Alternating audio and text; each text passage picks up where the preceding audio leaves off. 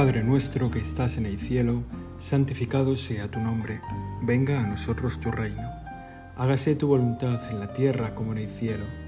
Danos hoy nuestro pan de cada día, perdona nuestras ofensas, como también nosotros perdonamos a los que nos ofenden. No nos dejes caer en la tentación, y líbranos del mal.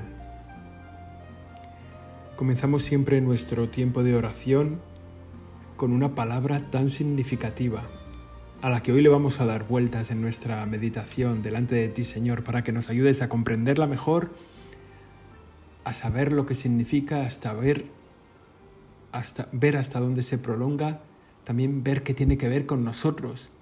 La primera palabra que decimos que hemos dicho ya en este tiempo de meditación, Padre, hablándote a ti, Señor Todopoderoso, Padre nuestro, y hoy te miramos de manera especial en la figura de San José, como estamos haciendo tantas veces a lo largo de este año que el Papa Francisco ha querido dedicar a San José, para que no se nos pase que tenemos también un Padre en el cielo, un Padre que nos cuida, que nos acompaña, que nos vigila, que nos sostiene. Nuestro Padre en el cielo, que es San José y que hace 150 años fue declarado patrono de la Iglesia Universal. También ahí se ve esa paternidad como patrono de la Iglesia Universal. Te miramos San José siguiendo la Patris Corde, ese texto, esa carta que ha escrito el Papa tan hermosa, dedicada a tu persona.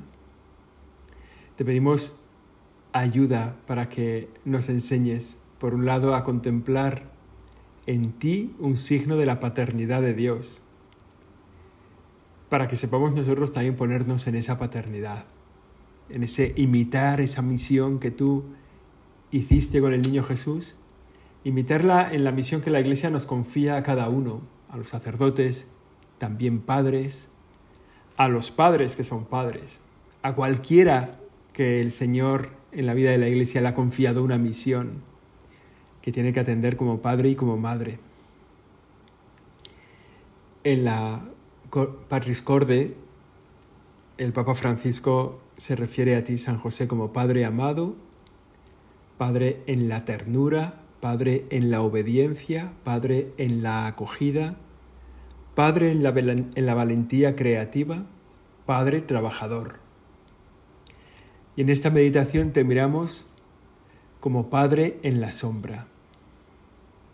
Es una imagen muy bonita. El Papa Francisco se refiere a un título de un autor polaco, Jan Dobraczynski, que si esto lo ha oído algún polaco me dirá que así no se pronuncia el apellido, pero bueno, que escribió un libro que se titula La sombra del Padre y lo que hace es ahí contar la vida de San José, hacer una novela sobre la vida de San José porque hemos dicho tantas veces que de San José hay muy poquito rastro en la Sagrada Escritura el hombre que no dice ni una palabra, el hombre de la obediencia, el hombre fiel, el hombre siempre disponible a la voluntad de Dios, el hombre que escuchaba al Señor en sueños. Y poquito más de la figura de San José en la Sagrada Escritura. Pero este autor desvela, novela, mejor dicho, en la sombra del Padre a la persona de San José. Y en esa imagen evocadora de una sombra, define la figura de José, que para Jesús es la sombra del Padre Celestial en la tierra, que lo auxilia, que lo protege, que no se aparta jamás de su lado para seguir sus pasos, que le enseña, que lo acompaña, que le guía. La figura de San José es una sombra del Padre. También para nosotros lo es así. Es una pequeña representación en el cuidado que tiene del niño Jesús y en el cuidado que tiene de la Iglesia y de tantas instituciones de la Iglesia que están confiadas a su paternidad, en su amor por cada uno de nosotros, descubrimos también, podemos descubrir una sombra del Padre. Cualquier niño mira a su Padre como el Todopoderoso como el más fuerte, el más alto, el más listo, el más sabio. Eso lo hace mientras es niño. Corre a su lado para protegerse, para aprender, para que le cure, para que le enseñe. Seguro que todos los padres se acuerdan de las anécdotas de sus hijos cuando iban bajo su protección ante cualquier mal sueño, ante cualquier pesadilla. Y seguro que también todos los padres se acuerdan del momento en que se pasó, en que el niño pasó de la admiración a la competición. El padre ya no es un referente, sino es una cima que hay que superar. El adolescente pone a prueba la personalidad del padre y la define en contraste, se define él mismo en contraste con la personalidad de su padre, al que reta, al que se enfrenta, al que pone a prueba. En la vida espiritual a nosotros nos pasa un poco lo mismo. También en nuestra relación con Dios, con Dios Padre, vivimos muchas veces la infancia, donde lo contemplamos así, como hemos dicho, como el Todopoderoso, una relación con Dios Padre como aquel en el que siempre uno se puede refugiar, que es el más fuerte, el más sabio, el que más nos quiere. Y esa infancia espiritual se tiene que prolongar en el tiempo. En la vida espiritual seguimos viviendo como niños siempre. Todos seguramente nos acordamos de Santa Teresita de Lisieux, que es ese, ese ejemplo tan llamativo, tan poderoso de la infancia espiritual. En la historia de un alma, ella va narrando cómo se sostiene en el amor de Dios simplemente confiando en su protección providente siempre, en su paternidad. Y eso para nosotros tiene que ser un ejemplo. La confianza que nosotros tenemos en Dios es la de un niño de cuatro, de cinco, de seis años, de ocho años con su padre, al que tiene siempre como referencia. Esta mañana me contaba un matrimonio que tiene tres niños, me contaba cómo, la madre contaba cómo ella pues está todo el día cuidando a los hijos y los recoge cuando se caen y los limpian cuando se manchan y los acompañan cuando van solos y la madre está todo el día. Y decía, y luego llega este a mi casa llega el marido a casa y los niños salen corriendo con una sonrisa, papá, papá, y yo soy la que estoy todo el día cuidándoles. Bueno, lo decía con un poco de amargura, ¿no? Porque decía, yo me dedico toda la vida a ellos y los niños lo que quieren es estar con su padre. Bueno, no, no es para hacer una tesis de esto, ¿no? Pero es verdad que a los niños se les ilumina la cara con su padre se les ilumina la cara porque en él sienten esa protección, en esa, sienten esa seguridad, sienten esa, bueno, la tranquilidad cuando tienen problemas diminutos en la vida, cuando se caen al suelo sencillamente, antes de empezar a llorar, le miran a su padre para ver qué tienen que hacer. En nuestra vida espiritual tenemos que vivir así también. Nuestro Padre del Cielo está siempre muy cerca, está siempre resguardándonos, está siempre apoyando. A veces se queda, como hacen los padres aquí en la tierra, un poco en la distancia para ver cómo reacciona ante una situación inesperada, para ver cómo se levanta del suelo el que se ha caído, con una sonrisa, ¿no? En vez de con cara de susto diciéndole, venga, vamos, arriba, volver a empezar. Y en nuestra vida interior pasa así con tantas cosas de nuestro corazón, decepciones, desilusiones, tristezas, dificultades, retos que no podemos superar, también a veces nuestro propio pecado, una caída que a veces hace que hundamos nuestra cara en el suelo, diciendo, nunca venceré. Que eso es lo que espera el enemigo de nosotros. El enemigo no nos hace caer muchas veces porque digamos, sea su, su forma de entender las cosas, no. El enemigo, el objetivo de hacernos caer es que tengamos la cara puesta en el suelo, que nos quedemos mirando al suelo, que tengamos la impresión de que en esto nunca venceré. Y ahí es cuando Él vence. El enemigo no vence cuando nos hace caer, el enemigo nos, hace, nos vence cuando nos hace decir, no me levanto, aquí me quedo con la mirada en el suelo. Y sin embargo, el niño no hace eso. El niño, porque sabe que es niño y sabe que tiene un padre, en cuanto cae, levanta así los ojos mirando al padre y su padre, sonriendo muchas veces, le dice arriba, vamos allá.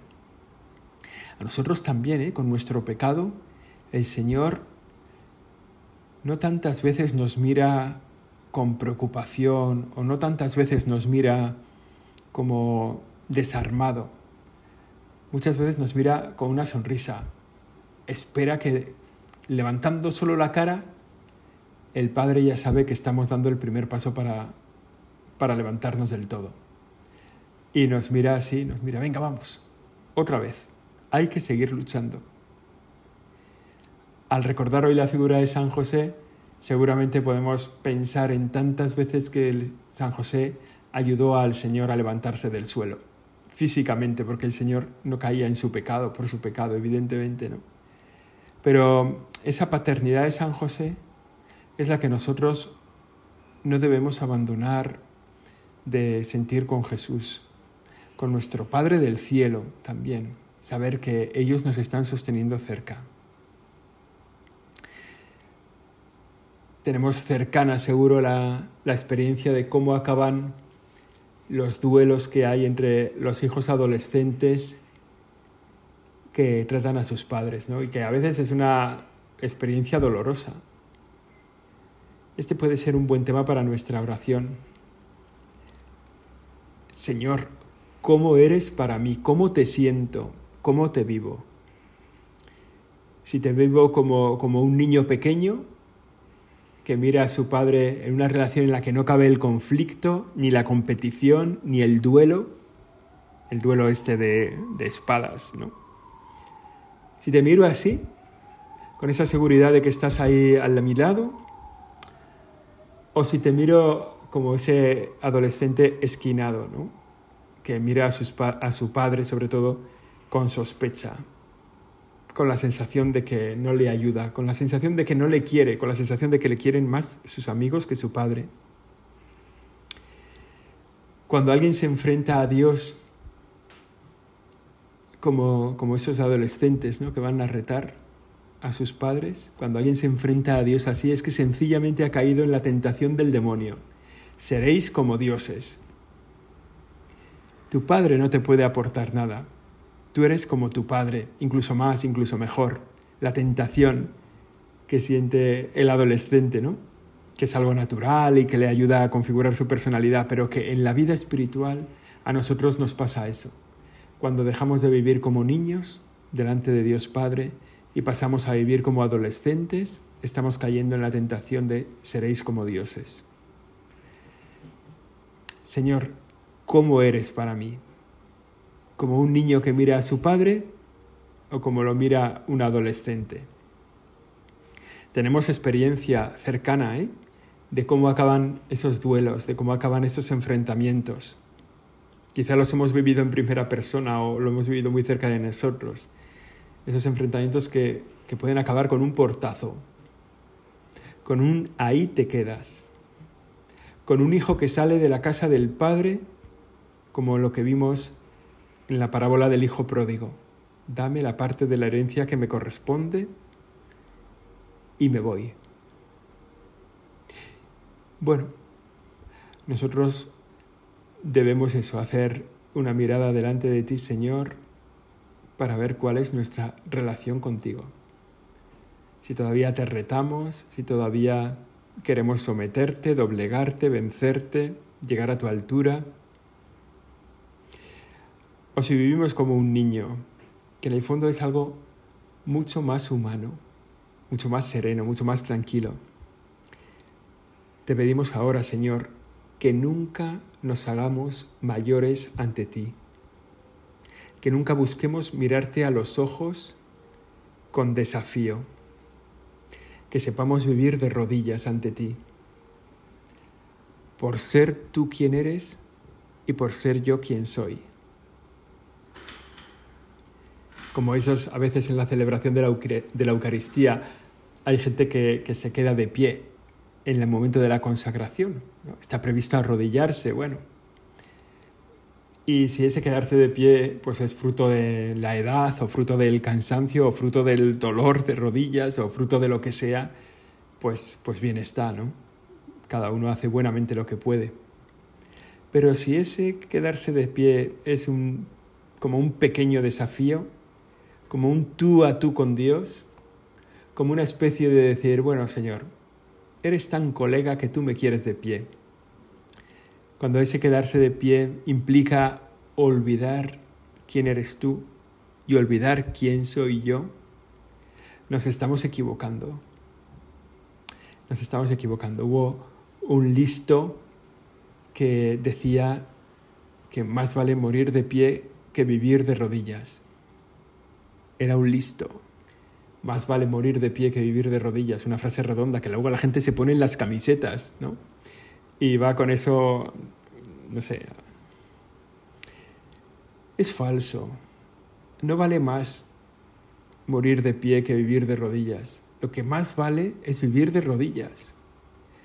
Lo que más vale es vivir de rodillas ante el Padre del cielo, sirviendo a nuestro Padre del cielo, dándonos cuenta de su amor, de su paternidad sobre nosotros. Vivir de rodillas también ante los demás, vivir sirviendo a los demás. Más vale vivir de rodillas que morir de pie. Porque si no, ese puede ser que esa muerte de pie sea una muerte eterna. Que el que no ha vivido nunca entregado a Dios y a los demás, pues acaba eternamente muerto para sí mismo. Mirando a San José descubrimos una paternidad como la de Dios, como una sombra del amor de Dios que está siempre ahí, que está siempre a nuestro lado. El otro día me comentaba un amigo ¿no? que, que llevaba tiempo sintiéndose alejado de Dios, que hacía tiempo pues, que no rezaba, que había dejado la misa, la confesión, y entonces vivía alejado de Dios, hasta que se dio cuenta de que Dios no vivía alejado de él. O sea, que él me decía, ¿no? Es como si yo estuviese caminando hacia adelante y a él lo tuviera pegado, agarrado a mi cuello, a mi nuca, a mi cabeza. O sea, tan cerca de mí como, como él podía, tan dentro de mí como él podía. Sin embargo, yo iba hacia adelante, ¿no? Iba hacia adelante en un camino de vida que, que cada vez me apartaba, apartaba mi corazón más de Él. Pero es que Él no se puede apartar nada de ti. Pensemos en aquello que decía Moisés, lo cuenta el Papa Francisco en, en la Patris Corde.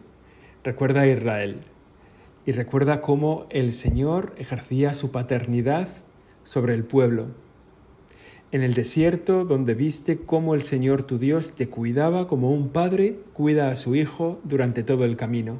Así José ejercitó la paternidad durante toda su vida. Contemplamos así al Señor en, en este punto de darnos cuenta de cómo estamos o cómo debemos ser ante Dios como niños no como adolescentes. Hay otro punto al recordar hoy a San José, a San José como sombra del Padre, recordando hoy a San José como Padre en la sombra. La paternidad, podemos contemplar también la paternidad como una misión que el Señor nos confía a todos. Contemplar la paternidad de los padres como una misión confiada a todos, tener todos corazón de padre y de madre para amar a los que se nos ha confiado.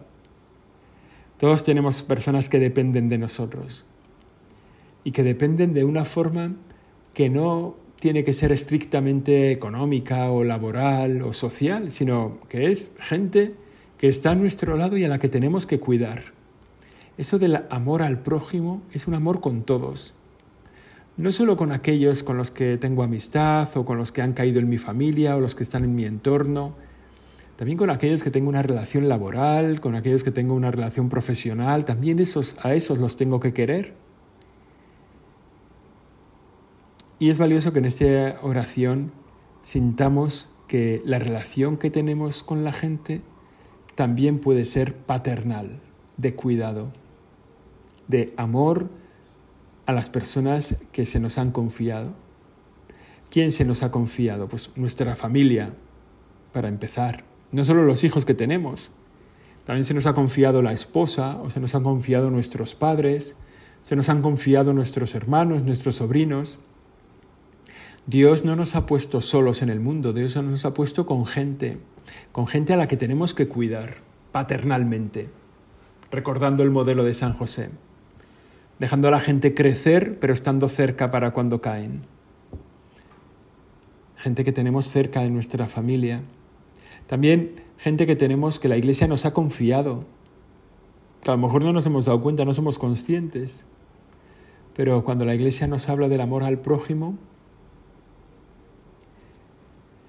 hay una frase de la misa que me, me viene ahora a la cabeza.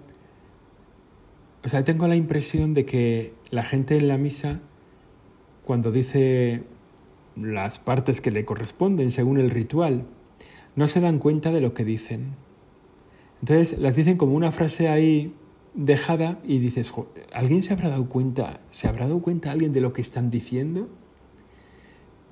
Y una de esas frases que a mí siempre me, impresionan y que vienen, o sea, que viene al pelo de lo que acabamos de leer, de decir, es la del yo confieso. ¿no? Yo confieso ante Dios que he pecado mucho, de pensamiento, tantas cosas. Y por eso, porque he pecado mucho, Ruego a Santa María siempre Virgen, a los ángeles, a los santos, y añade, y a vosotros hermanos, que intercedáis por mí. Es decir, en la misa, la gente que tenemos al lado, a la gente que tenemos al lado le estamos diciendo, rezad por mí, que intercedáis por mí ante Dios nuestro Señor. Se lo hemos pedido a todo el mundo, y no es eso lo mejor. Lo mejor es que todo el mundo nos lo ha pedido a nosotros. El que está a tu lado, el cura que celebra la misa, la señora que va a leer, los que están en el banco de delante y en el de detrás, el último despistado que llega tarde, esos te han dicho, intercede por mí, reza por mí ante Dios nuestro Señor. Y no estoy seguro de que nosotros lo hayamos hecho, de que nos hayamos dado cuenta de que el que está al lado me ha dicho, reza por mí. Porque se lo ha dicho a la Virgen, se lo ha dicho a los ángeles, a los santos, y seguro que ellos han cumplido su parte. La Virgen, los ángeles, los santos han rezado por él. Y a nosotros que también nos lo ha dicho, y nos lo ha dicho con ese título tan, tan, tan valioso que vivimos en la iglesia, y ante vosotros, hermanos, que intercedáis por mí. Pues esto es esa paternidad que la Iglesia nos ha confiado, el cuidado de todos. A unos por la propia vocación, pues el sacerdote pues tiene una misión de paternal con la Iglesia que con las personas que la Iglesia le ha confiado, los padres con sus hijos, pero también hemos dicho con la familia. También la sociedad pone a nuestro cuidado a gente en nuestro trabajo, en nuestro propio empeño personal, nuestros amigos. Hay un montón de personas a nuestro lado a los que tenemos que cuidar con corazón de padre.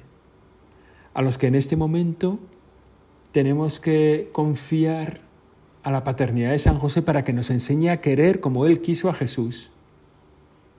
Nadie nace padre, sino que se hace. La paternidad se construye y se puede destruir. Y la paternidad no se hace solo por traer un hijo al mundo, sino por hacerse cargo de él responsablemente.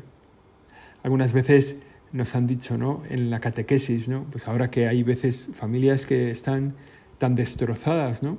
Por lo que sea, por la violencia, por la droga, por el alcohol, ¿no? Donde decirle a un niño que Dios es padre, pues puede ser un poco dificultoso de entender para él, ¿no? Porque la imagen que tiene de padre es una imagen muy complicada. Por eso nosotros decimos que el, Padre no es que nazca Padre, se hace Padre. Y ese hacerse no es por traer un hijo al mundo, sino por hacerse cargo de él responsablemente, amorosamente. todas las veces que alguien asume la responsabilidad de la vida de otro, en cierto sentido, ejercita la paternidad respecto a él. Todas las veces en que alguien nos confía a alguien, debemos ejercitar la paternidad. Y como digo, a ser padre se aprende. Y entre los maestros de paternidad, San José, que tiene un ojo puesto en el niño Jesús y otro ojo puesto en Dios Todopoderoso que le ha confiado a su Hijo.